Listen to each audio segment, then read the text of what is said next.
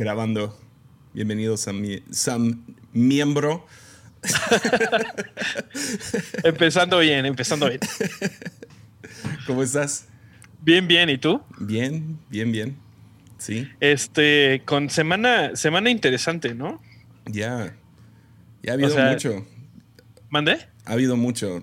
Enero ha estado loaded, llenísimo de noticias tanto personales como globales. Totalmente. Creo que, o sea, si, si no, no, acabas de procesar un poco de la información que estás recibiendo y ya traes algo más con, con toda esta semana, todo lo de Wall Street y todo eso. Nunca he leído yo tanto acerca de, el sistema económico, ¿no? Este, creo que desde la universidad. Sí. Pero, pero tiempos muy interesantes, creo yo. O sea, alguien puso un tweet hace, no sé, meses que pusieron, ya me enfadé de vivir tiempos sin precedente. Sí, sí, quiero un año, quiero un mes que sea muy aburrido, igual que todos los demás. No, quiero un mes normal, dame uno, que no pase nada. Me acuerdo, el otro día estaba viendo un video eh, viejito, viejito del 2017-2018, y estaban hablando así de qué feo año, se murieron muchísimos, muchísimas celebridades, y yo así de no tenemos ni la menor idea de lo que nos esperaba, ¿no? Que, o sea, si, si el drama fuera que se murió un viejito famoso, sería el menor de nuestros problemas, ¿no? Pero o sea, ahorita es imposible como keep up. Se, se murió Larry King. Sí. Y fue como, oh, man, bueno, sigamos con, con, la, programación. Y era como gran noticia. Larry King Live era la serie, era entrevistas, era el. Ya, eran las entrevistas. Sí, hubiera, o sea, hubiera sido cualquier otro año, lo hubieran hecho. Digo que sí hubo, pero, pero el nivel de atención de la gente es así de no puedo más, no, no puedo más con esto. Sí, como que con Alex Trebek también intentaron, como que ah, eso es un una gran pérdida y sí, pero igual se pasó muy rápido. O sea, cuando están invadiendo el Capitolio y ah, el nuevo presidente está firmando 33 diferentes órdenes ejecutivos en su primera semana y luego este prank de Wall Street está ya mucho. Que por, por cierto estaba leyendo que al parecer el cuate que empezó el subreddit es mexicano. Es mexicano es mexicano. Ya. se veía mexicano. No, tiene un nombre súper árabe, ¿eh? Sí, tiene un nombre. A ver, déjame ver si lo encuentro. Pero lo entrevistaron en varios lugares, pero al parecer lo acabaron corriendo porque el cuate escribió un, libro sobre Wall Street Bets. Ok. Y los mismos usuarios de red dijeron, oye, nada más estaba haciendo esto por ganar dinero y lo corrieron. No, pues ganó, ganó como 500 mil dólares sí. de esto. Lo vendió de inmediato. El vato que lo comenzó se ganó 500 mil dólares, se salió y dejó a todos ahí con él. Ah, manténganlo, no vendan. Él vendió 500 mil dólares. So. ¿Qué es lo que es lo que muchos dicen, no? O sea, hay mucha gente que le entró al final porque pues está chistoso. Pero. Pero la gente que está ahí metida, que estaba moviendo todo eso, es gente que conoce súper bien el sistema, sabía exactamente lo que estaba haciendo, ¿no? Este, y, y, para mucha gente, o sea, Jaime Rogosinski se llama. Ah, ok. No, yo estaba viendo el nombre de alguien más, no sabía que era él. Sí, que es. la persona que yo estoy hablando es otra persona que ganó 500 mil dólares. A ver, por aquí tengo un nombre. Que este fue el que creó, el que comenzó Wall Street Bets como en Reddit. Ah, ok. Este es Chamat Paliapitilla. Chama ah, ¿qué? Pilapitilla. Qué buen nombre. creo que fue el que, el que comenzó con el bet de, lo de GameStop, ¿no? Sí, sí, eh, a él lo estaban entrevistando y básicamente era, como un prank, ah, como fregar a los de Wall Street, quitarles 70 mil millones de dólares. Ya sé. Ya sé. O sea, John, eh, creo que mi, mi, cerebro no acaba de comprender como las cantidades de las que están hablando. ¿no? O sea, cuando piensas que dices, bueno, un millón de pesos es mucho, un millón de dólares es mucho más. La cantidad de, dinero que se está manejando en estas transacciones son, o sea... Y luego es dinero como de mentiritas, porque son números. No es como que tienen el cash ahí, ¿no? Es, no sé, es muy raro cómo ya funciona el dinero. Sí, totalmente. Pero sí ha sido un año, ha sido un, comienzo de 2021, creo que. O sea, necesitamos un break, denos vacaciones de verano. Sí, sí, o sea, un mes sin una cepa nueva, sin un escándalo en Estados Unidos, ya, sin el presidente AMLO enfermo y tratando de verse fuerte por caminar despacito en, ahí en Los Pinos. Pero ya ha sido intenso. Wow. Sí, este, vengo regresando. Estuve en Estados Unidos, estuve en Seattle dos, dos semanas y esas dos horitas de cambio de horario las estoy sufriendo este. O sea, siempre me pasa porque despertarme en vez de, o sea, despertarme a las 8 es despertarme a las 6 de allá. ¿No? Entonces he estado así como que regresando a la normalidad y, y sí, no, no se, no se puede. Y tenemos en la iglesia este, tuvimos igual, o sea, como medio contagio, entonces tuvimos que mandar todo a casas y mm. entonces ha sido una locura, pero, pero ya te vas haciendo resiliente, creo, ¿no? Ya. Desgraciadamente. Ya. Eh, eh, eso sucedió aquí en Tepic como en el 2000, ¿qué fue? Como 2008 a 2011. Se puso muy violento Tepic. Ah, había como varias bandas peleando por el territorio, entonces había balaceras dos, dos, tres veces al día. Sí. Hubo como una brecha de como tres meses que había como 15 muertos al día.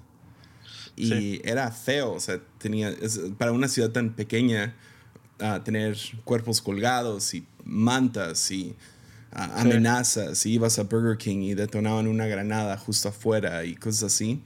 Llegó el punto, y me acuerdo así vívidamente, estábamos, estaba en la casa de mi papá, en la parrilla, en el patio asando unas carnes, cuando de repente nos detuvimos, escuchamos los balazos que estaban, no sé, a la vuelta de la esquina y fue como, wow, y nomás nos quedamos callados como unos segundos y luego, y luego se acabó y nomás seguimos como si nada.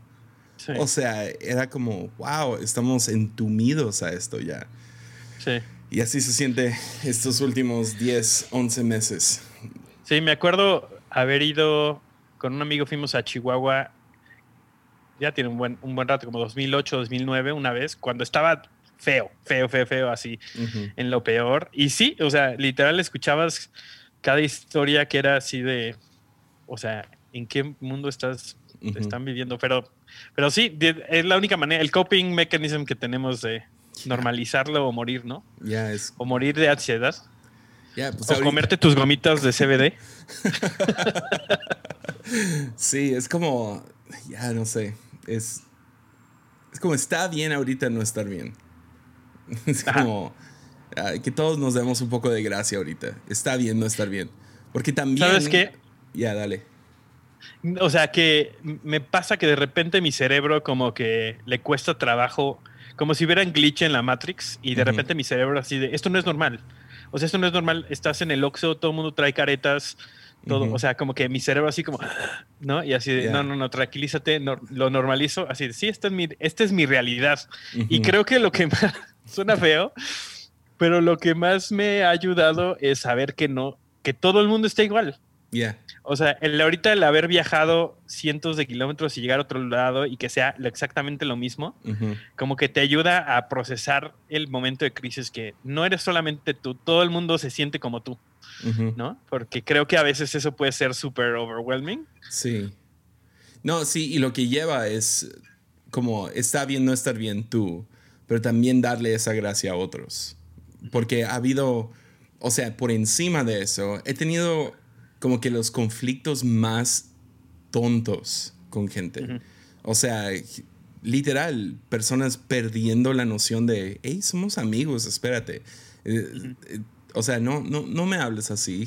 si me entiendes, de ese tipo de, de ah, wars, o sea, guerras por WhatsApp y ah, gente te tira en línea o cosas así que es como, no, ¿sabes qué? Y, gente que dices, ah, son, son amigos, son amigos, y ¡boom! explota algo, y es como, de esto estamos peleando, pero sabes que hay mucho detrás, o sea, no están bien, o sea, no estamos bien.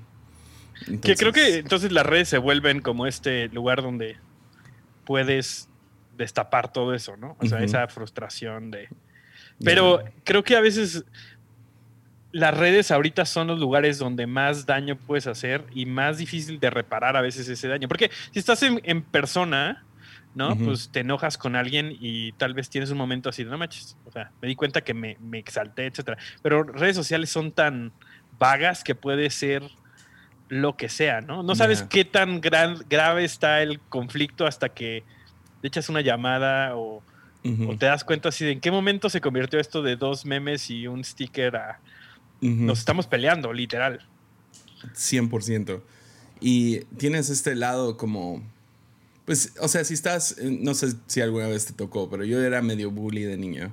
Um, pues estás, estás con un montón de niños y volteas con uno y está gordito y dices, ah, estás gordito y luego ves al niño llorar y oh, se siente bien feo. Dices, ah, Qué, qué, feo se siente esto, burlarse de alguien y vas creando empatía, ¿no? Creo que Creo que es parte del desarrollo social de cualquier niño. Pero en redes sociales no ves a esa persona del otro lado como que, hey, he tenido un mal día o eso no fue justo o por qué sacas eso o literal llorando. Ah, no lo ves, entonces nomás sientes todo lo bonito de burlarte de alguien más o de, de ganarle en un debate o de, sí, de tirarle de que, ya, es, feo. Es entrar al cuarto y gritar gritar insultos y salirte, ¿no? O sea, y no saber qué pasó del otro lado, ¿no? Exacto. Digo, debe tener, debe generarte endorfinas de alguna manera para lidiar con tus propios problemas, porque pues todo el, o sea, Twitter está... A ver, o sea, y hablamos de Twitter, o sea, yo ahorita eh, tengo, tenemos un grupo de exalumnos de, de BSSM, de la escuela de Betel. Es el lugar más tóxico que yo he visto en mucho tiempo. O sea, es imposible. Un montón de gente, así administradores, ya se metieron, así, oigan, chavos, vamos a tratar de mantener esto lo más como civil posible, no hablemos de política, hablemos de Dios y todo el mundo así, no, cállate, tú también. ¿No? o sea, está imposible por donde, por donde lo voltees a ver, está, no sé, está muy chistoso. Pero pues, o sea, creo que nos o sea, nos tiene que salir, nos tiene que, o por lo menos enseñar como dónde estamos. o dos, ayudarnos a, generar como nuevas maneras de comunicarnos. Creo que saliendo de todo el movimiento este Me Too y todo lo del cancel culture, como que siento que estamos llegando al punto donde nos estamos dando cuenta que solamente cancelar a alguien y quitar el micrófono no es suficiente. Entonces tenemos que poder tener estas conversaciones pero pues son a, pistola pelada, pues, o sea, tienes que aprender a hacer eso de manera bien, si no. ¿Cuánto crees que tiene que ver con... Ah, ese es un ciclo que sucede con cada generación, como, como ahorita es como que los millennials están tomando control, ¿no? Yo, yo sé que ya no somos los jóvenes, pero ya, ya estamos convirtiéndonos en los adultos del cuarto. Y rápido, eh, y, pero al mismo tiempo es la primera vez que tenemos redes sociales. Y juntas redes sociales donde todos son una celebridad porque tienen seguidores y gente al cual, no sé, están, están haciendo un performance, ¿no? O sea, esta es mi vida y mira cómo bailo en TikTok. Entonces somos, todos somos celebridades, y lo digo entre comillas. Entonces es como madura, es como Justin Bieber chocando el Lamborghini. ¿no? Es como que tiene que llegar un punto donde tenemos que madurar, pero es en público. Sí. Y estamos convirtiéndonos en los adultos del cuarto, estamos madurando, estamos averiguando todo esto. Cancel culture se me hace tan chistoso porque cuando primero empezó a darse fue como, ah, esto no es nuevo, esto lleva años en la iglesia. esto lo hemos estado haciendo desde el principio. Nosotros le decíamos nada, ve a sentarte, ¿no? Ya, decíamos, te bajas de la alabanza. pero, pero cancel culture, o sea, e, e, es, es algo inmaduro. Es, es, pensar, ah, si nomás, no sé, le quitamos su, su micrófono, entonces todo va a estar bien. Pero no, ah, sigue vivo esa persona, sigue ahí presente y tiene que haber algún tipo de trayectoria de redención o cárcel. con, con, todo lo de Weinstein y todo eso. Pero en, cuando se trata de ok, alguien la regó, están pidiendo perdón, tiene que haber alguna trayectoria de algún pasaje, algo que pueden hacer para redimirse. y yo creo que estamos aprendiendo eso, estamos aprendiendo cómo, cómo lidiar con diferentes aspectos de justicia social, uh, cómo cosas que a lo mejor heredamos de la cultura de la generación pasada, estamos viendo, hey, esto no funciona, entonces estamos, tratando de adaptarnos, pero creo que es un poco, es como madurar en público, es, es Justin Bieber chocando el Lamborghini meando en, en, en, el mop, en el mop bucket, ¿no? De, de Dennis, o sea, donde lo hizo, pero... Pero es que creo que también es... Eh, eh o sea, eh, vi hace un par de meses vi el de una película que se llama The Trial of the Chicago Eight. No sé si la has visto. Así no la he visto aún. Está en Netflix, está bastante buena, es de Aaron Sorkin. Y, y habla sobre este movimiento como eh, estudiantil eh, en los 60 en Estados Unidos y hubo un montón de, de, protestas, etcétera, ¿no? Y eso, o sea, cuando piensas en, en la generación anterior, ¿no?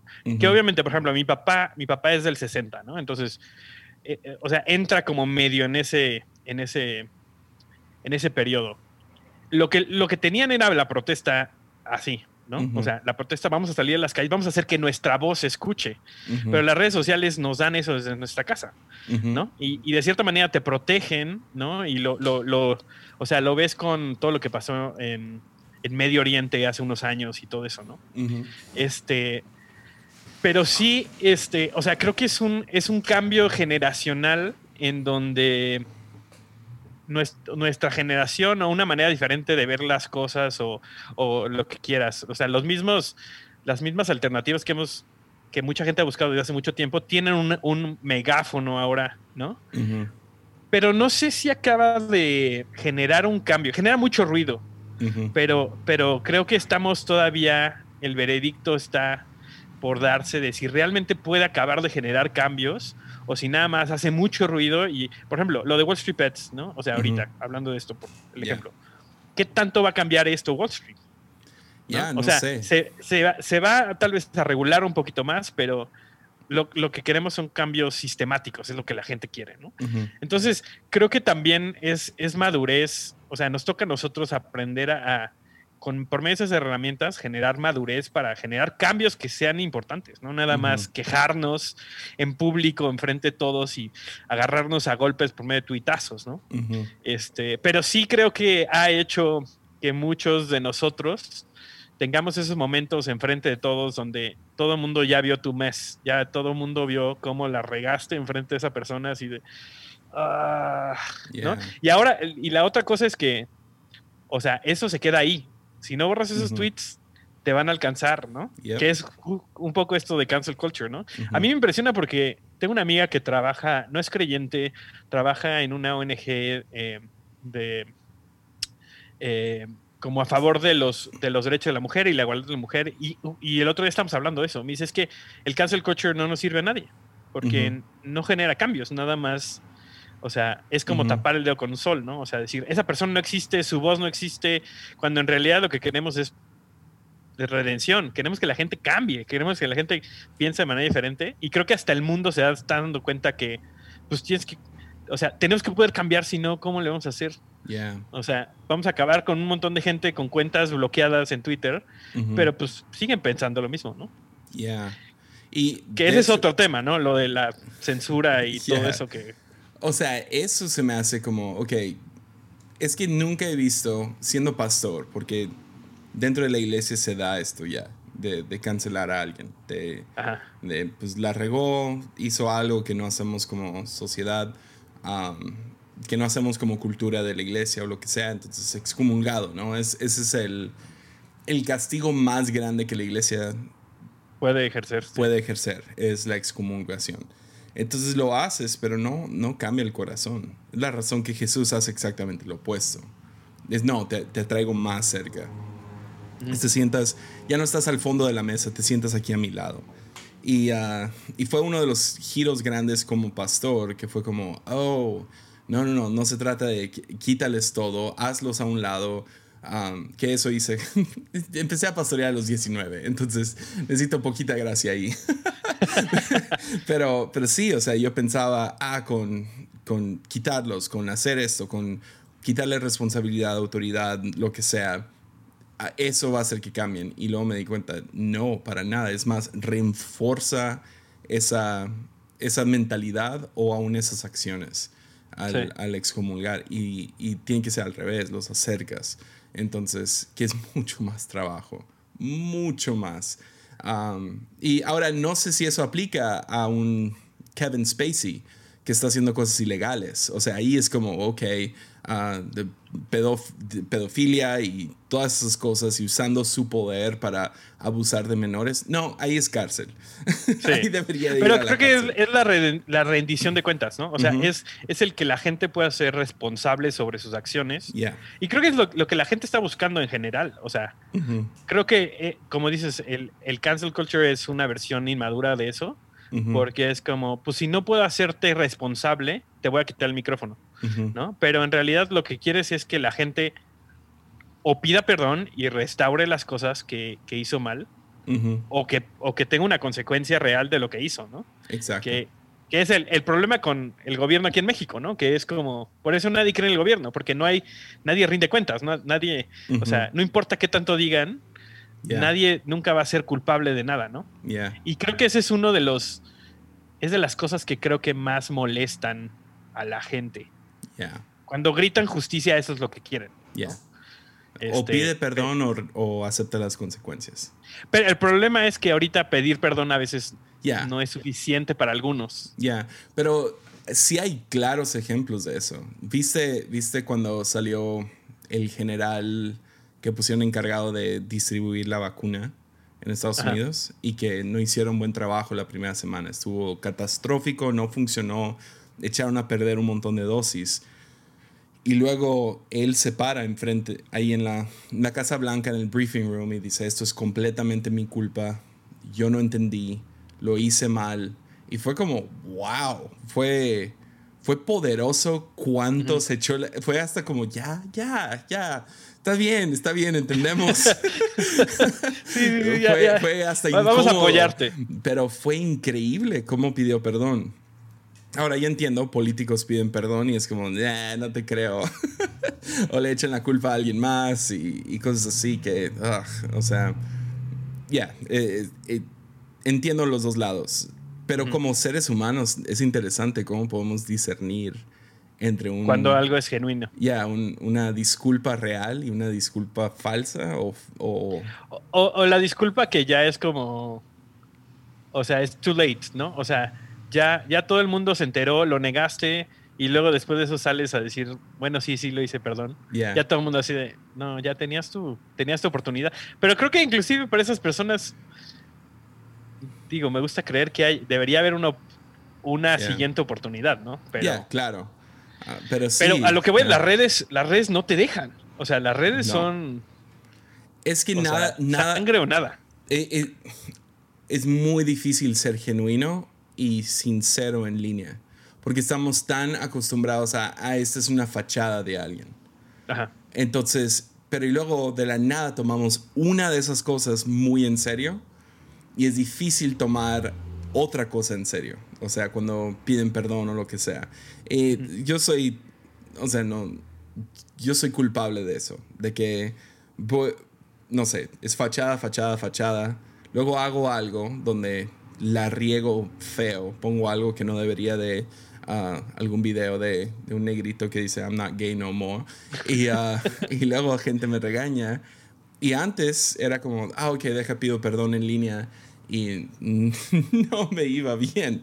Ahora es como, ok, learn from your mistakes, ni modo, la regué. Um, ya, no sé, no sé, es, es... ¿Crees que o sea, ¿crees que lo que la gente quiere es la versión editada de ti en línea? O sea, digo en general, porque, porque decimos, hablamos acerca de ser como súper genuinos. Y no sé si la gente quiere que seamos completamente genuinos, ¿me entiendes? Ya, creo que es. Ya. Ya. Porque si tú fueras así completamente abierto, la crítica es enorme. ¿Por qué? Y, y que este es mi punto. Las redes sociales generan expectativas que les ponemos a las personas de acuerdo a lo que creemos acerca de ellos, ¿no? Entonces, creo que ese es el problema, ¿no? O sea, generamos unas expectativas muy altas de la gente de cómo pensamos que son porque tenemos acceso. Y si fueras completamente honesto, así, no, estoy siendo honesto, ¿no?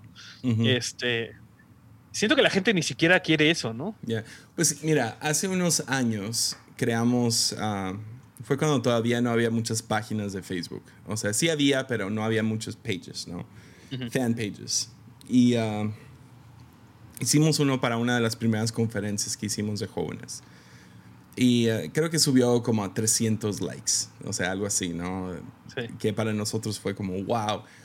Justo después de la conferencia, la regamos porque lo hicimos muy específico, ¿no? El nombre de, de, esa, de esa conferencia en específico, ese año, eran todas las fotos. No estábamos pensando a largo plazo. Entonces, justo después, un amigo ah, comenzó un negocio le dije, pues mira, este, esta página ya no nos sirve, ¿por qué no nomás le cambiamos el nombre a tu negocio? Y te quedas con esos likes, con los 300, 400 likes. Entonces, ah, sí, chido. Todavía no entendíamos bien todo. Le cambiamos el nombre, pierde, no sé, 70% de esos likes inmediatamente. Porque también está ese lado, el clickbait, ¿no? Donde, ah, bueno, no es clickbait, perdón. Te sigo por algo. Entonces, no sé, alguien ve la página de Sam Miembro y, ah, y ah, dice, ah, ok, me, me, gustan sus fotos y le gusta el café y es intelectual y uh, salió de Bethel. Ah, por eso como que entra este margen de cosas que quiero seguir. ¡Pum! Lo sigo. Y luego de la nada cambias y dices, no, ahora voy a hacer esto. Y gente dice, no, la razón que te sigo o la razón, y como que no, no, no sé, ahora se ofenden sí. Y eso me es la razón que siempre pierdo 100 seguidores en... Cada vez que haces preguntas. Cada vez que hago preguntas. Porque de la nada es como, ah, ¿no creen el rapto? Ah, no, unfollow. Sí. Entonces sí. Pero es difícil porque creo que, o sea, ay, no sé, sería tan fácil tener, creo yo, ser un influencer nada más así. Influencer a secas. Influencer de... Mm de, de agarrar un nicho, y a veces lo he pensado, ¿no? Agarras un nicho y te haces súper específico y entonces generas contenido solamente para eso y ya, o sea, le das a la gente lo que quiere y punto, ¿no? No metes nada personal, no metes nada. Pero, y yo, inclusive en mi página de Instagram, a veces tengo conflicto, ¿no? Porque porque veo gente que hace otras cosas parecidas a las que yo hago y digo, no tengo ninguna foto mía predicando, no mm. tengo así el cartel de la conferencia y cuando la gente se mete, a veces como que siento que no, mis redes no son muy efectivas porque no le doy a la gente lo que espera de alguien que tiene un podcast cristiano y, está en un, o sea, está en una iglesia, ¿no? Este, pero sí, creo que sería más fácil manejar una cuenta como Memelas de Canán. Donde, sí, sí, eso es lo que es, eso es lo que se hace, punto. Y ya. Sí, o sea, te estoy generando contenido porque sé que tú quieres este contenido, mm. ¿no? Y creo que es más difícil manejar esta cuestión de, pues soy una persona que tiene un montón de intereses y, y, aparte opiniones que tal vez no siempre van de acuerdo a lo que tú estás esperando. Este, pero a lo que voy es como, siento que las redes sociales, o sea, y creo que sí, hablo redes sociales, pero la verdad lo que más he estado como consumiendo últimamente, aunque no sea tal vez yo tan eh, activo, es Twitter. ¿no? Y creo que Twitter ahorita es de, donde más discurso hay, creo yo. Eh, porque, o sea, Instagram siento que ha perdido un montón de como de momentum y Facebook es la tierra de nadie, entonces no, no me meto, pero Twitter creo que sí es como donde más genuino se puede ver a la gente tener conversaciones e interacciones. Este. Y siento que inclusive la gente como la izquierda, los liberales, ¿no? Así, o sea, la gente que está como championing, así, vamos hacia adelante y aceptemos a todos y no quieren aceptar a todos. No. O sea, no, no es una cuestión de ser genuino y con eso es suficiente, sino es ser genuino y entra dentro de nuestras categorías. Que a ver, pasa lo mismo en, del otro lado, ¿no? Pero, pero, pero es esa cuestión de... La izquierda sí ha sido muy, muy inconstante con su palabra tolerancia. Totalmente. Eh, es, toleramos y, y, el requerimiento de moralidad es más alto, creo que en la izquierda que en, la, en la derecha. O bueno, en los liberales que en los conservadores, más bien. Qué loco, ¿no? ¿Eh? Sí. bueno, creo que es muy específico.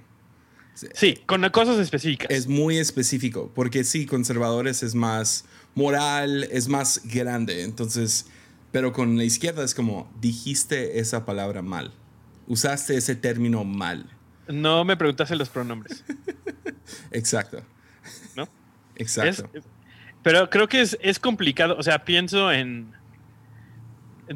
tengo mi hermano eh, Andrés es nueve años más chico que yo, ¿no? Y yo decía, no, pues la siguiente generación. Pero ahorita, o sea, ves a los niños que tienen cuatro o cinco años, ¿cómo o sea, tienes que generar una, una educación alrededor de las redes sociales que a nosotros nunca nos tocó. O sea, a nosotros no nos tocó. Nos tocó averiguarlo, ¿no? Pero se está haciendo, o sea, tan parte de nuestra vida pública que eventualmente tenemos que generar como algún tipo de código y educación cívica acerca de redes sociales, ¿no? Leyes.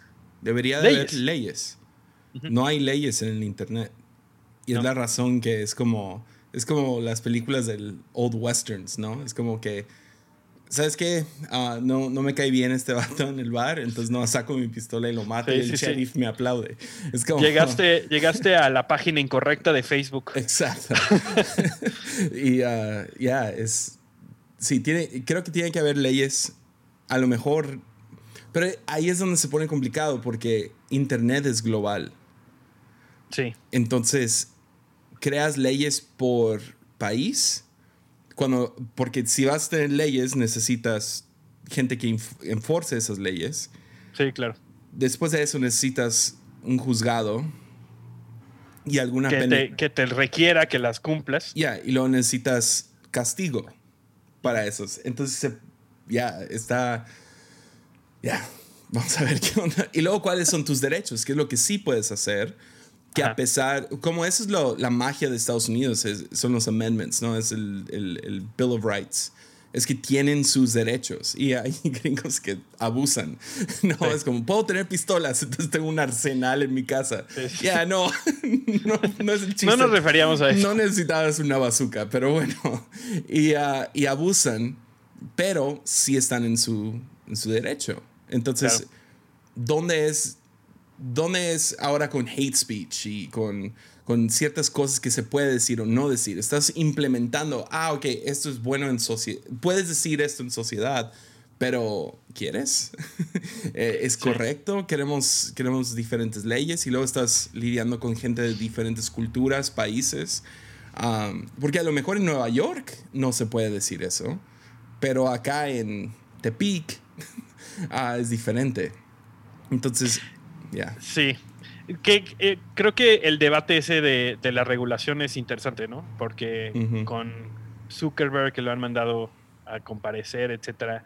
O sea, que, creo eso del. O sea, no tenemos derechos como ciudadanos del Internet, ¿no? O sea, no hay nadie que vea por ti.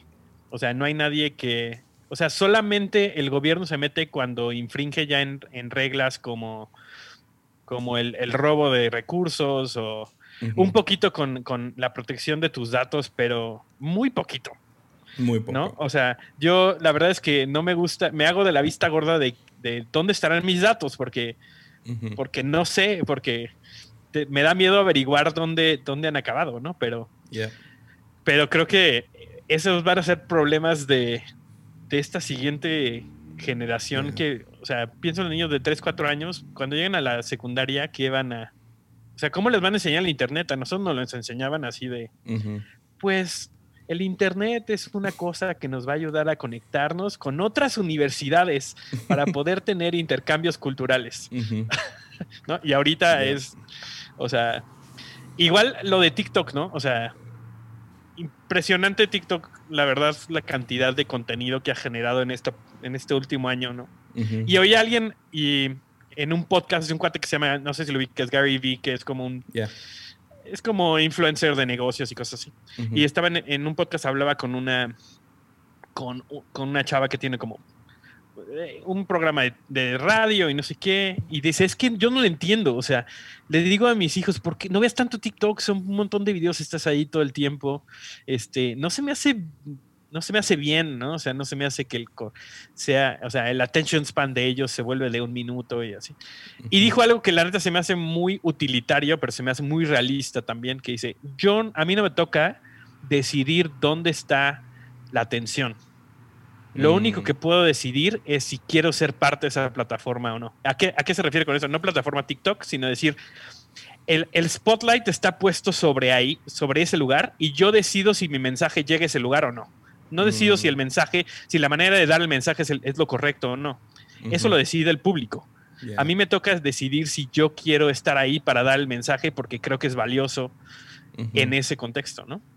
Y, a ver, o sea, creo que TikTok, de todas maneras, yo como persona de 33 años en TikTok, yo soy la minoría, soy el viejo, ¿me entiendes? Se ha hecho un poquito más grande ahorita, pero pero siento ya la resistencia de mis 33 años de decir, porque ya tenemos YouTube, ¿para qué necesitamos? ¿no? Ya tenemos Twitter, ¿para qué necesitamos esto? ¿no? Y, y, no sé, o sea, ¿en qué momento te conviertes en el vato que deja de escuchar música nueva porque ya escuchaste la buena, ¿no? Ya. Me, da, me da un poco de nervio, la verdad. sí, sí, siempre, o sea, yo hice mi TikTok por, por Sawyer Sawyer quería hacer algunos videos y luego lo tenía en mi teléfono y cada vez que lo abría salían puras morras bailando, bailando. muy sensual. Era como, eso no, no lo quiero en mi teléfono, no, no quiero ese acceso, o sea, y por eso lo terminé borrando. Ah, pero es, es, es, no sé, eso, ese, ese es otro lado que me da mucho miedo, es como por lo menos, y a lo mejor me llaman religioso o lo que sea, pero se me hizo casi como, en eso no está bien. Hay algo aquí que está torcido y yo no sé qué están haciendo con estos videos de niñas ah, bailando tan sensual y todos los trends eran sensuales. No había ninguno que fuera como que ah, Ice Bucket Challenge, cosas así que, o sea, todo tenía que ser, mira cómo muevo las pompis. O sea, era. Eh, entonces, ese es otro lado. Nada que ver con lo que tú estabas hablando. No, pero creo que, creo que a, ver, la manera más fácil de hacer crecer una red social es esa. Pompis. Sí, literal. por, eso, por, eso, por eso me fue tan bien ayer en mi live. ¿Lo viste? no lo vi, pero me enteré. Entonces, para los que no saben, estoy haciendo un live y uh, estoy nomás agregando a gente al azar, ¿no? Quien sea que se quiere unir, no sé, contarme qué están haciendo o hacerme una pregunta o lo que sea, ¿no? Interactuar con gente que quiere interactuar. Entonces ahí voy. Que realmente quiere interactuar. Que realmente quiere interactuar. y, ahí voy y, uh, y todo bien, muy chido. Algunas personas contando de a una muchacha hablando de su, de su orfanatorio en, en, Colombia y otro muchacho hablando de su escuela en psicología y a diferentes cosas y muy chido. Y de repente agrego a uno y cuando aparece está saliendo del baño y su cabeza está llena de jabón.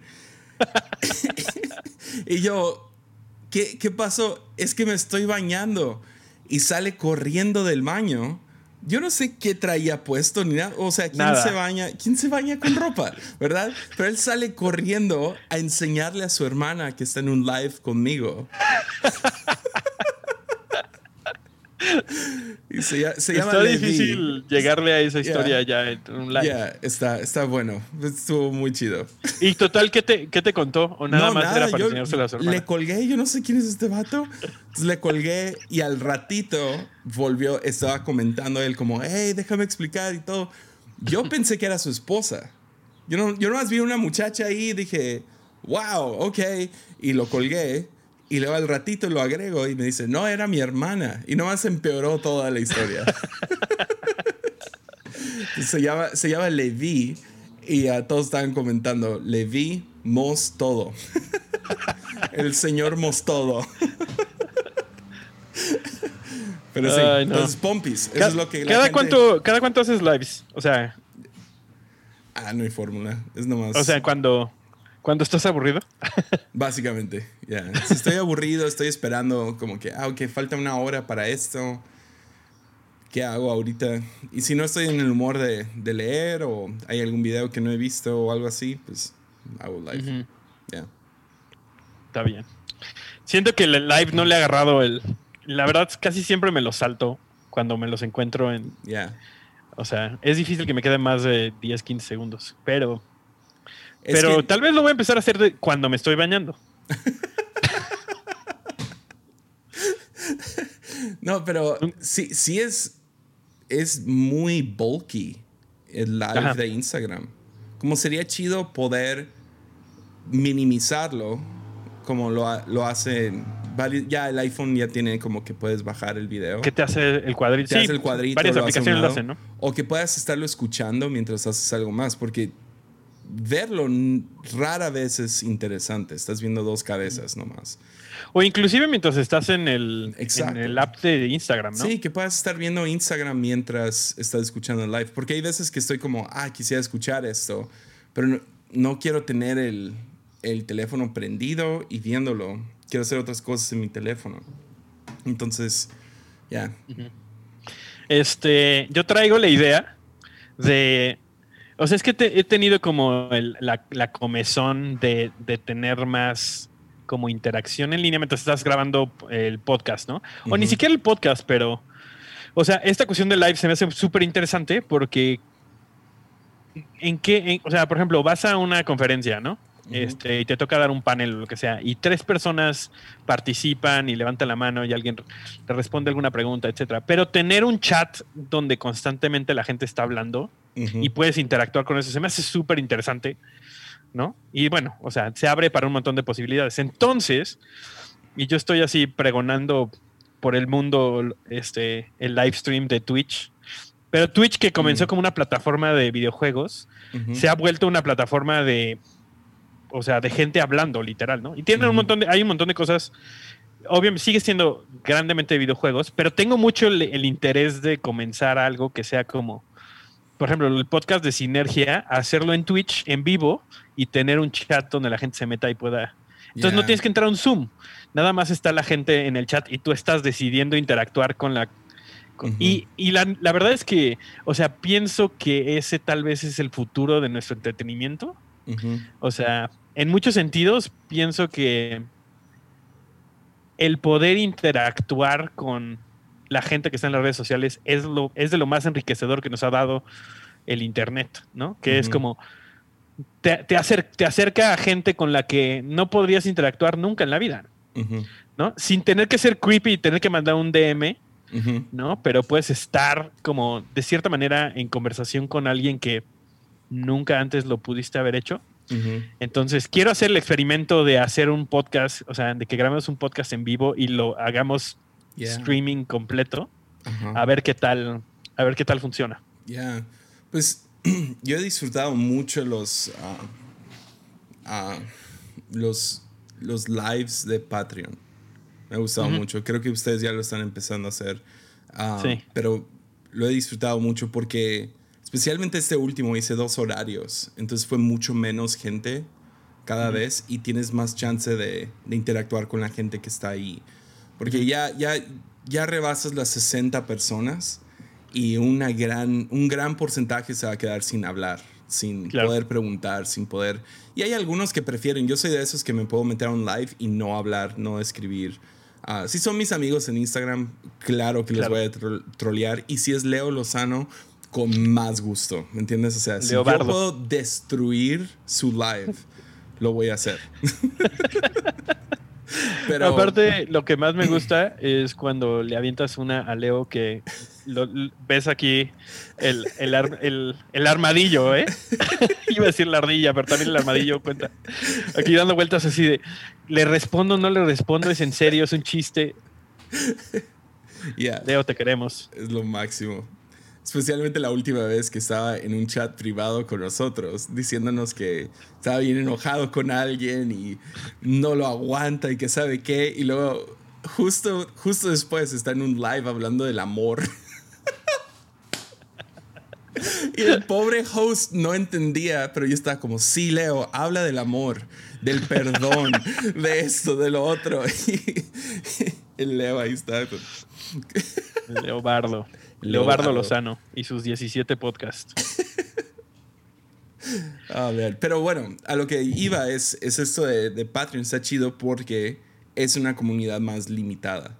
Entonces está chido poder interactuar porque, ya no sé, como que siempre hemos querido a una audiencia enorme, pero es, eso nomás es chido para la persona. Ah, hay, hay, un lado chido. Una es la energía del cuarto.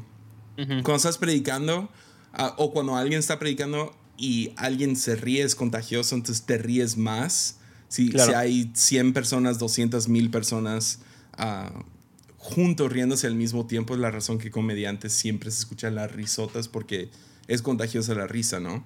entonces, ese es un lado bueno de tener un cuarto lleno. Y el otro lado, pues, lo disfrutas como, como, como el que está dando la conferencia o predicando, lo que sea. Pero no es íntimo. Y con tantas cosas que hay, especialmente ahorita en la pandemia, intimidad hace falta, Dios mío. Sí. Entonces, eso, eso está chido. He estado pensando mucho en este concepto que es, le llaman como a, hundred, a, thousand true followers, mil seguidores de verdad. ¿no? Mm. Este, y es un concepto que salió de marketing. ¿Es de Tim Ferriss? Pero que no me acuerdo quién lo propuso. Lo propusieron varias personas como en, en, en algunos este, como artículos, pero hablan de, o sea, de nada te sirve tener una audiencia de 500 mil personas si no tienes influencia sobre ellos, ¿no? Entonces, hablan, en, en, este caso, dice, necesitas tú, imagínate tener mil personas que estén dispuestas, que crean tanto en ti, que estén dispuestas a invertir mil, no es cierto, 100 dólares al año en lo que tú, lo que tú hagas, mm. ¿no? Y, y, dice, con eso vives, y vives mejor que la mayor parte del mundo, ¿no? Pero, eh, o sea, el, concepto detrás, más allá de lo que estás vendiendo, es qué tanto impacto estás teniendo con, a pesar de los números, ¿no? Y se puedes tener una audiencia de 500 personas, pero esas 500 personas creen en ti, creen lo que estás vendiendo, entre comillas, ¿no? O sea, no necesitas 200 mil para, para hacer un cambio. Si, si de esas 500 mil, 50 personas realmente te van a hacer caso. ¿no? Este, y creo que he estado pensando en eso porque, digo, aparte de lo del Patreon, es como, ¿cuál es la siguiente medidor que tenemos de impacto en un podcast, por ejemplo? ¿No? Más allá de los plays, ¿cómo podemos medir realmente el impacto que estamos teniendo? Y creo que por eso está padre lo del Zoom, porque logras interactuar con gente para saber cómo es que que estás impactando la vida de esas personas o el mensaje que estás dando realmente está llegando y la gente lo está aplicando, ¿no? Porque, o sea, yo sigo, yo sigo gente que nunca les voy a hacer caso, ¿no? Pero estoy ahí de audiencia también, mm. ¿no? Este, y se me hace súper interesante. Creo que, o sea, quiero acabar de, inclusive a nivel iglesia, ¿no? Como, ¿de qué te sirve tener 20 mil personas que vayan si realmente estás transformando solamente a 200. ¿No? Este, pero necesitamos más marcadores, ¿no? O sea, necesitamos más como métricas, entre comillas, que a veces son imposibles de cuantificar. Pues creo que una métrica buena para un podcast que yo no me he animado a meterme, pero sería mercancía. ¿Cuántos comprarían? Algún tipo de prenda que digan, ah, yo voy a usar una... Me siento identificado y lo compraría. Usaría una gorra de tal de catálisis y, uh, y mira cómo lo lo presumo, yo soy un catalizador, ¿me entiendes? o sea, soy, soy, parte de esto. yo no me he animado a meterme en eso nomás por las broncas de venta y, y también... Distribución y todo eso. Me, sentiría raro. No sé, no sé, no he encontrado la manera que yo quisiera hacerlo. No sé si se, si se explica bien eso. Sí, no, aparte, cuando te... cuando te pones a vender algo, creo que cambia el giro. ¿no? no estoy diciendo que esté mal, o sea, pero, pero creo que no todo mundo logra hacer ese, esa transición bien. Y cuando estás haciendo algo porque quieres que la gente lo pueda recibir y luego empiezas a, agarrar un gancho vendiendo algo, es, es, incómodo. Sí, lo ves con muchos pastores, de que, no sé, yo voy y escucho muchos diferentes estudios y usualmente los que tienen más recursos son los que venden más. Entonces su, digamos, no sé, el otro día estaba viendo a alguien, estaba estudiando esto de las iglesias y encontré a alguien, se me olvidó su nombre, pero se veía muy interesante su postura con lo de las siete iglesias. Y uh, estoy escuchando, me, me, enfadó. Los primeros cinco minutos se la pasó hablando acerca de productos que está vendiendo. Habla por 10 minutos, contenido muy bueno, pero luego de la nada lo interrumpe para vender más productos y comerciales. Dice, el resto lo puedes escuchar en mi... Lo puedes leer aquí. literal terminó así, lo dijo, si quieres más, puedes comprar la serie completa de esto. Y fue como, oh, man. O sea, está bien, chido, lo pago. Ah, espero que al comprarlo ah, no esté lleno de comerciales de otros productos que supongo que sí van a tener. Ah, sí. Pero es, es, difícil mantenerlo puro. Sí, y creo que. O sea, creo que aprender a hacer eso, porque creo que también es, es válido si estás vendiendo algo porque estás agregando valor a la vida de alguien más, ¿no? El problema creo que es qué tanto estás dispuesto a dar gratis y qué tanto lo metes ya detrás de un, de un, o sea, de un pago, ¿no? Que es lo que empezamos nosotros lo del, lo de, lo del Patreon y creo que nos, nos sentimos cómodos hasta que dijimos podemos generar algo que va a ser más que lo que estamos dando gratis, ¿no? O sea, en el sentido de el, el 80% de lo que generamos va a ser gratis y aquí hay un cachito más para las personas que estén aún más interesadas, ¿no? No sé qué tan efectivo sea, pero, pero creo que, o sea, si no estás dando la mayor parte de lo que estás diciendo o el, la mayor parte del valor que agregas a la vida de la gente no es gratis, se invierte en las, o sea, como el, el ratio y entonces ya la gente empieza a perder credibilidad porque entonces la gente piensa que lo está haciendo por ganar dinero, ¿no? Sí, y ¿Qué? Eh, ¿qué? es lo que me, ha gustado de Patreon? Porque, o sea, es, espero que he sido suficiente claro que Patreon es una manera de apoyar lo que ya está disponible. Y como regalo doy otras cosas, como, ah, puedes escuchar esto antes y hay algunos episodios, otras, hay algunas cosas exclusivas. Pero también me he detenido de ah, me voy a enfocar en sacar todo ahí, ¿no? Sí. Ah, porque el chiste es poder apoyar a toda la gente posible y no puedo hacer eso solo. Entonces, con, con, el apoyo económico, pues me, me, ayuda a poder nomás enfocarme en esto, a no andar... O sea, la tentación durante este tiempo de no abrir, de no empezar algún negocio o algo así por aparte. o sea... Patreon me ha ayudado en eso, ¿no? ¿Mande? Patreon te ayuda en eso. Me ayudó en, poder eso. decir, voy a seguir haciendo lo que hago. Voy a seguir haciendo esto. Y um, ya, o sea, sí ha habido tentación fuerte. Y tengo amigos que dijeron, hey, uh, yo te presto el dinero, o hacemos, entramos en esto, tú haces el trabajo, yo hago el, uh, yo pongo el dinero. Entonces, o sea, no hay cafetería en Tepic, hubiera podido comenzar una cafetería, ok, hago esto, de vez en cuando saco podcast, pero por un rato me voy a enfocar en, en esto, en lo otro, y y no es mi llamado, no es lo que quiero hacer con mi vida. Sería genial tener una cafetería, pero al mismo tiempo es como entiendo lo que implica manejar una cafetería. No es dinero gratis, eh, va a requerir y me conozco, trabajo, mucho trabajo. Y me conozco y sé que eh, sí, voy a estar lleno de visión. voy a Te vas a clavar y me voy a clavar y podría robarme de, de esto. Es donde realmente recibo vida. O sea, es algo que... ¿Cuál es tu sueño para, si se puede, cuál es tu sueño para Armadillo? O sea, obviamente continuar con todo eso, pero ¿lo ves convirtiéndose en, algo más? O sea, ¿lo ves convirtiéndose en, otros formatos, en otros recursos? En... bueno, lo, más puro de la visión es seguir sacando contenido que sea que sea una perspectiva que me ha ayudado a mí. Ajá. Ese es como que lo más puro. Entonces se, se vea eso como una serie de YouTube, se vea eso como, ah, ok, podcast para siempre, se vea eso como libros o, o audio, no sé, clips o lo que sea. Ah, admiro mucho a Rob Bell y me gusta mucho su página. Entonces eventualmente a lo mejor se ve así, ah, como lo que él tiene, que tiene audios que puedes comprar y son estudios de libro de Levítico o lo que sea. ah, porque me ha ayudado a mí. Ese tipo de contenido me ha ayudado a mí. Entonces, a lo mejor se va a terminar viendo así, a lo mejor se va a ver como, ah, me convierto en autor, o a lo mejor es nomás temporal en lo que un día, no sé, tomo, tomo más responsabilidades en la iglesia.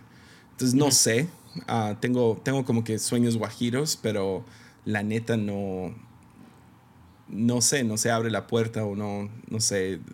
Como un ejemplo es, no he encontrado algún web designer que, y no tengo los recursos para, para abrir una página web y mantenerla y todo eso a, la calidad que yo quisiera. sí, que también es siempre el, tema, ¿no? Porque no quieres hacer algo nada más a medias, ¿no? Exacto.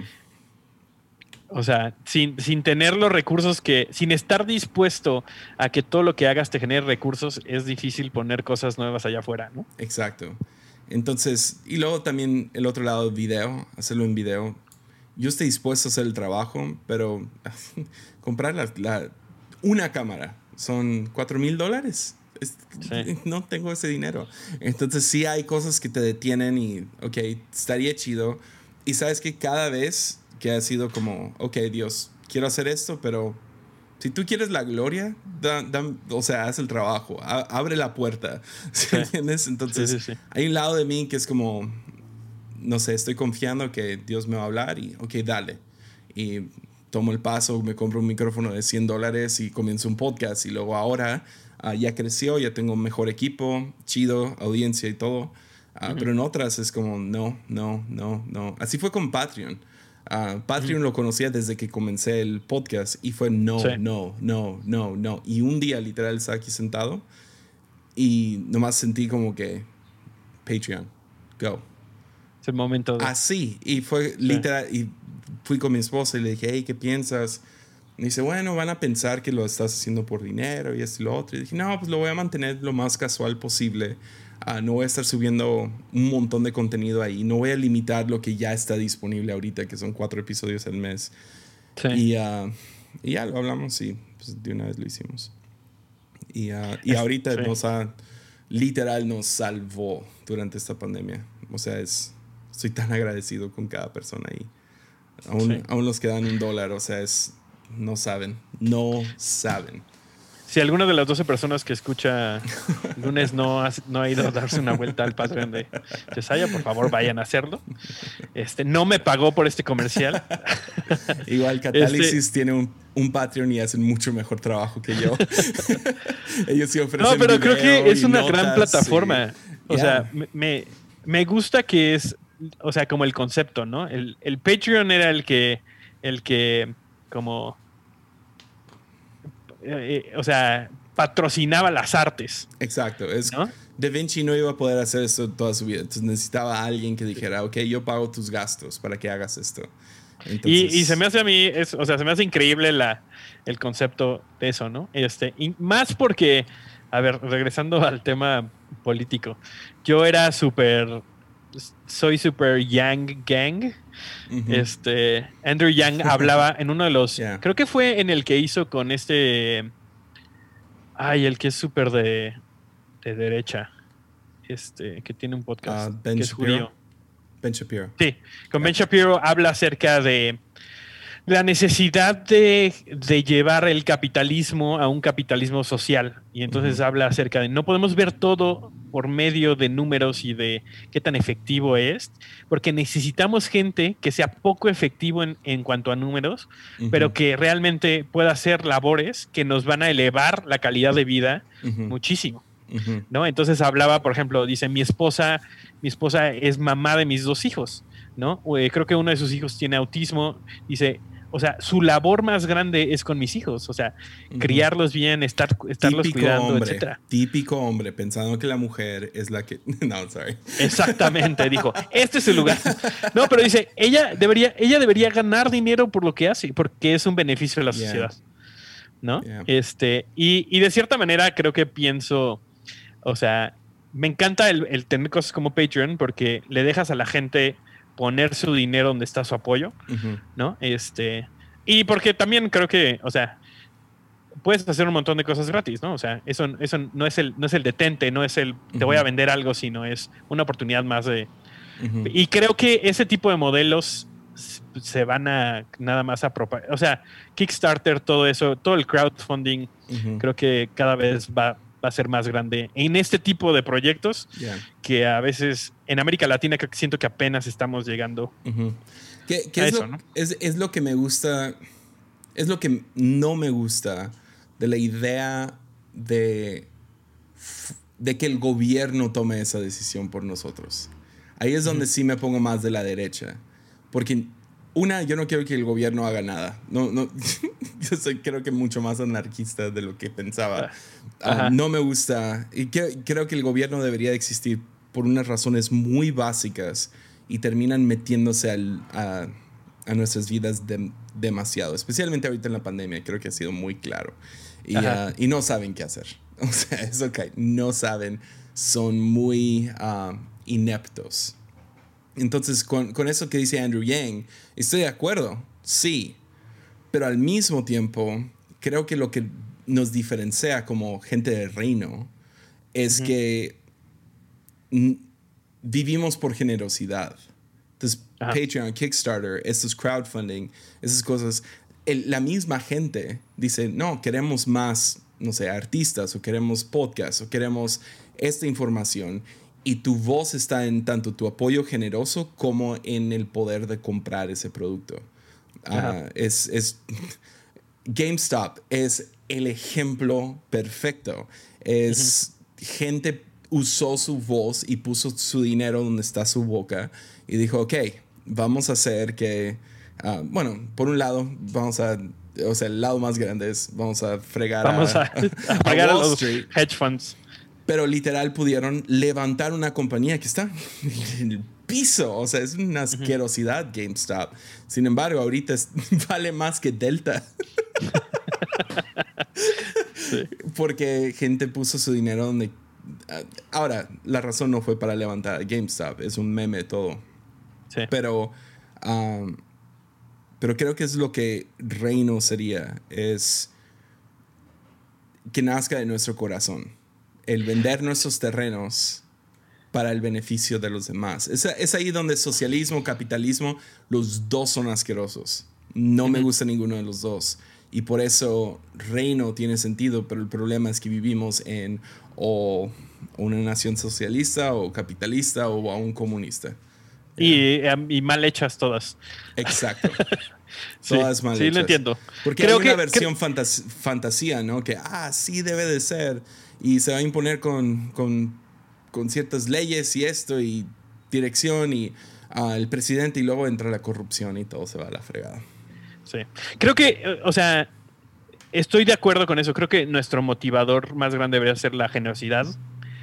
Mm, creo que me siento un poco como eh, escéptico de que la gente pase de decir esa cosa a realmente aplicarlo. Y sé que para mucha gente es, una realidad completa, ¿no? Y ese mismo escepticismo lo siento hacia el gobierno. Que el gobierno diga, ah, sí, vamos. Andrew Yang dice, yo quiero apoyar a madres. Ok, cool. Luego lo hacen y no, mandan su dinero a Pakistán. ¿What? Sí. O sea, si ni pueden darle a la gente en Estados Unidos ayuda durante este tiempo porque están tan trabados con otras agendas y otras cosas y tenemos que apoyar Planned Parenthood y esto y lo otro. Y es como, dude, ¿por qué no lo pueden hacer más limpio? Y es porque todos tienen su agenda. Le deben dinero a gente, le deben influencia a gente. Todo Favores. es corrupto, favor. Y es como, ya. O sea, Pero creo que ese es mi, o sea, ese es como mi, mi, mi charge, ¿no? O sea, yeah que es no lo dejemos entonces en porque creo que es o sea también hay mucha gente que es por ejemplo yo por eso no doy diezmo porque yo soy generoso. Entonces no necesito que me estén diciendo cuánto dar pero si no ni siquiera puedes dar 10% entonces dudo mucho de tu generosidad más allá de, eso no entonces creo que eh, es un momento de o sea me encantaría ver más eso en donde y creo que o sea tu Patreon es un, es un ejemplo de eso, pero creo que cada vez va a pasar más en, América Latina, porque sí somos muy, somos muy escépticos de darle dinero a la gente. Porque, a ver, porque si, si a mí no me sobra, ¿no? ¿Por qué tengo que dárselo a alguien más, no? Pero, pero, pero creo que esa generosidad puede cambiar puede generarnos también valor a nosotros. ¿No? Y eso es lo más, lo más importante. Ya, y regresando a lo que dijiste de diezmo, o sea, lo peor sería tener una congregación donde todos diezman, pero lo hacen, lo hacen por obligación. O lo hacen porque el pastor está enseñando algo que no es cierto. De que por cada peso Dios te va a dar 100 y cosas así. Es como, no, no funciona así. Y uh, diezmo tiene que nacer de tu corazón hacia esa iglesia y hacia lo que Dios está haciendo y hacia, sí, y para iniciarte en el eso sí, es el proceso de confiar en Dios. Es la chispa de la generosidad, ¿no? Que qué loco son 10%, es 10%. Se siente como mucho, pero ya, hay, hay otras organizaciones que piden mucho más que eso. Entonces, ya. Los impuestos. pues llevamos una hora. No sé si Muy bien. hay algo que quedó en tu corazón. Este, no, vayan al, al Patreon de, de Yesaya. de Catálisis. De Rick Santiago. de Rick Santiago, de. Creo que Leo todavía tiene, todavía tiene Patreon. Leo tiene Patreon. Julio. Sí. Este. Eh, último, y esto me gustaría, me gustaría tu, tu perspectiva. Dale. ¿Cuánto tiempo llevas con, con Armadillo? Llevo, comencé en octubre del 2018. 2018. Entonces, llevas un poquito más de dos años. Y siento que cuando comenzaste tú y cuando estaba eh, eh, conversaciones descalzas, estaban como que los... Sé que va, va, a haber gente como Andrés que va a decir que los podcasts llevan más tiempo, pero realmente hubo un empuje muy grande en ese, a partir de ese momento para, los, para los podcasts en general.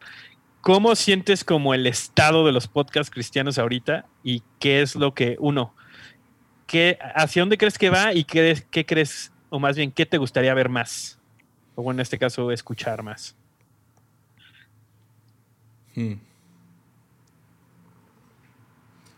Ah, man. No sé si esto lo dejé, dejé una loaded question al final. Sí. Pues, ah, yo quisiera más podcasts cristianos en español. Creo que se necesitan más voces. Yo sé que hay un mar de, de voces, pero um, necesitamos más. Y la razón que necesitamos más es porque necesitamos diversidad en esas voces. Entonces, a mí me gustaría ver... Um, me gustaría ver algunos antes de comenzar un podcast prepararse mejor. Ah, siento que, que sí hay una tendencia de jalar el gatillo demasiado pronto y muchos comienzan su podcast diciendo, llevo un año pensándolo. A lo mejor llevas un año soñándolo y pensándolo, pero no preparaste nada. o sea, ese sí me, eso sí es como, dude, o sea, tienes solo una primera impresión. Entonces, me gustaría ver si, si alguien va a comenzar un podcast que durara más en prepararlo. En, y es lo que hablo con, con los podcasters que, que apoyan en, en, Patreon. Es, si todavía no tienen uno, que ese es el chiste principal, es primero planearlo.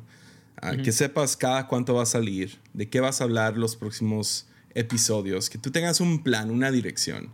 Um, y yo he hecho que Armadillo se sienta casual, como que, ah, eso es lo que Dios me habló esta semana, o eso es lo que estuve estudiando rara vez es así. O sea, son arduas horas de trabajo estudiando y tratando de evaluar, evaluar ok, ¿qué, primeramente, ¿qué, ¿qué, quiero hablar?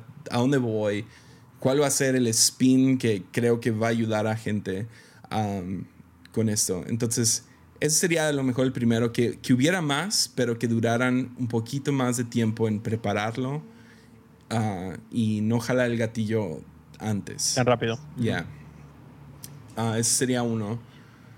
En cuestión de estilos, me gustaría escuchar.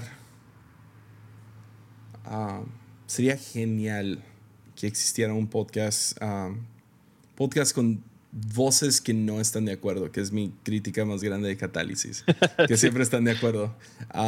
pero me gustaría escuchar, es como, es una de mis fantasías, alguien, fantasías, no, uno de mis sueños, me gustaría escuchar a un podcast donde los dos hosts no están de acuerdo. Creo que, creo que se necesita.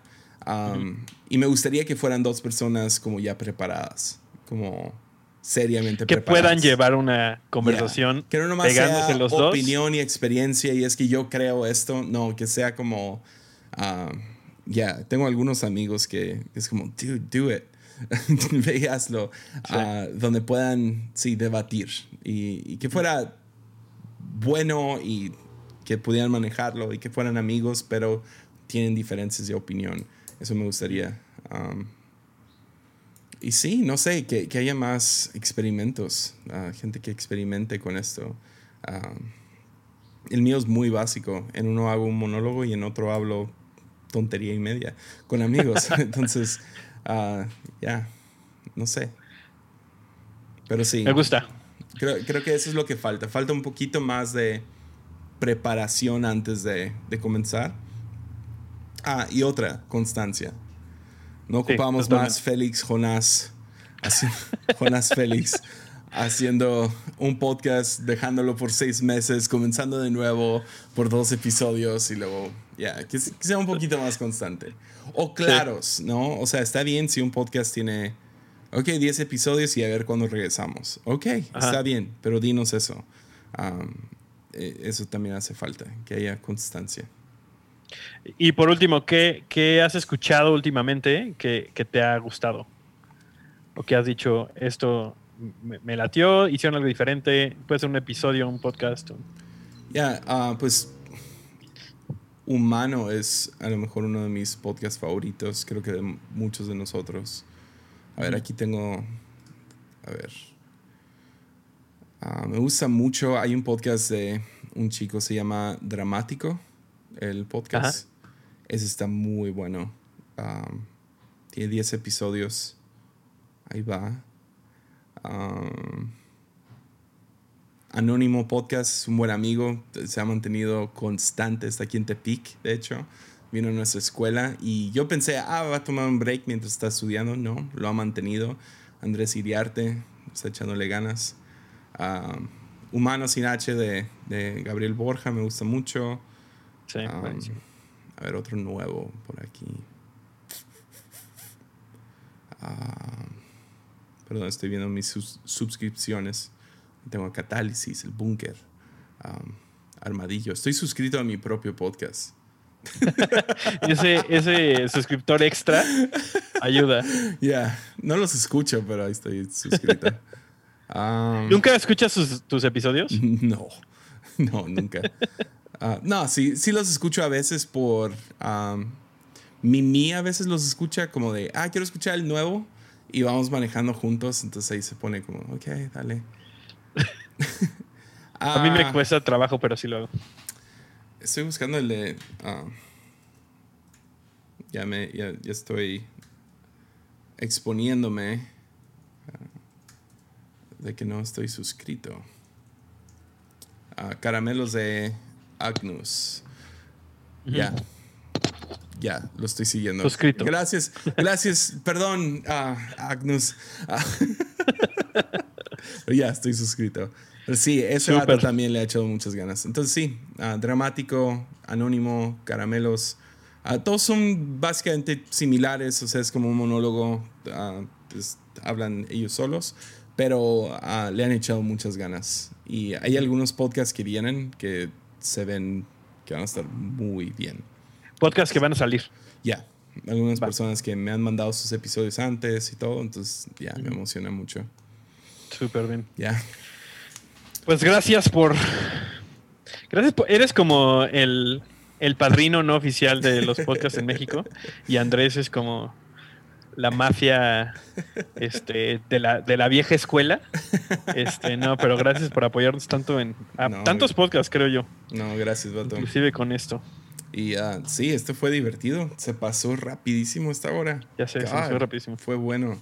Entonces, te voy a tener pronto, otra vez. Perdón por tardarme. Sale. Que tengan todos un muy buen lunes. No sé cuándo lo escuchen. Ya. Cuando sea su lunes. Ya. Oye, y ayúdame a convencer a Benjamín a hacer su, su onda de los siete mundos. Ya. Pa, me parece. No se anima. Quería hablar de otras cosas. Le digo, no, ¿Eh? no vas a estar el lunes hasta que hables de, las, de los siete mundos. Yo creo que ya es momento. Es momento. dióxido de cloro. Entonces, ya. matando a todo el mundo. Pero el, chiste es que. Este, es, este es el gancho. Lo tienes que invitar. Y vas, o sea, sabes que no se va a aguantar hablar de eso si le sacas el tema. Entonces, igual y lo invitas a hablar del dióxido de cloro. Y, lo atrapas. Ya. Eso va a ¿Eh? ser. Tal vez esa es, la, es la opción. Como a los dos minutos. Sí. Sí, exactamente. Y se va a echar, va a decir, no, no, no quiero hablar de esto, pero, y entonces... va, pues. Chísimo. Ah, por favor, invítelo a hablar aquí para que no lo tengamos que hablar en catálisis, porque ahí sí no lo quiero hablar. Es que ya hablan cosas serias. Aquí hablamos puras estupideces.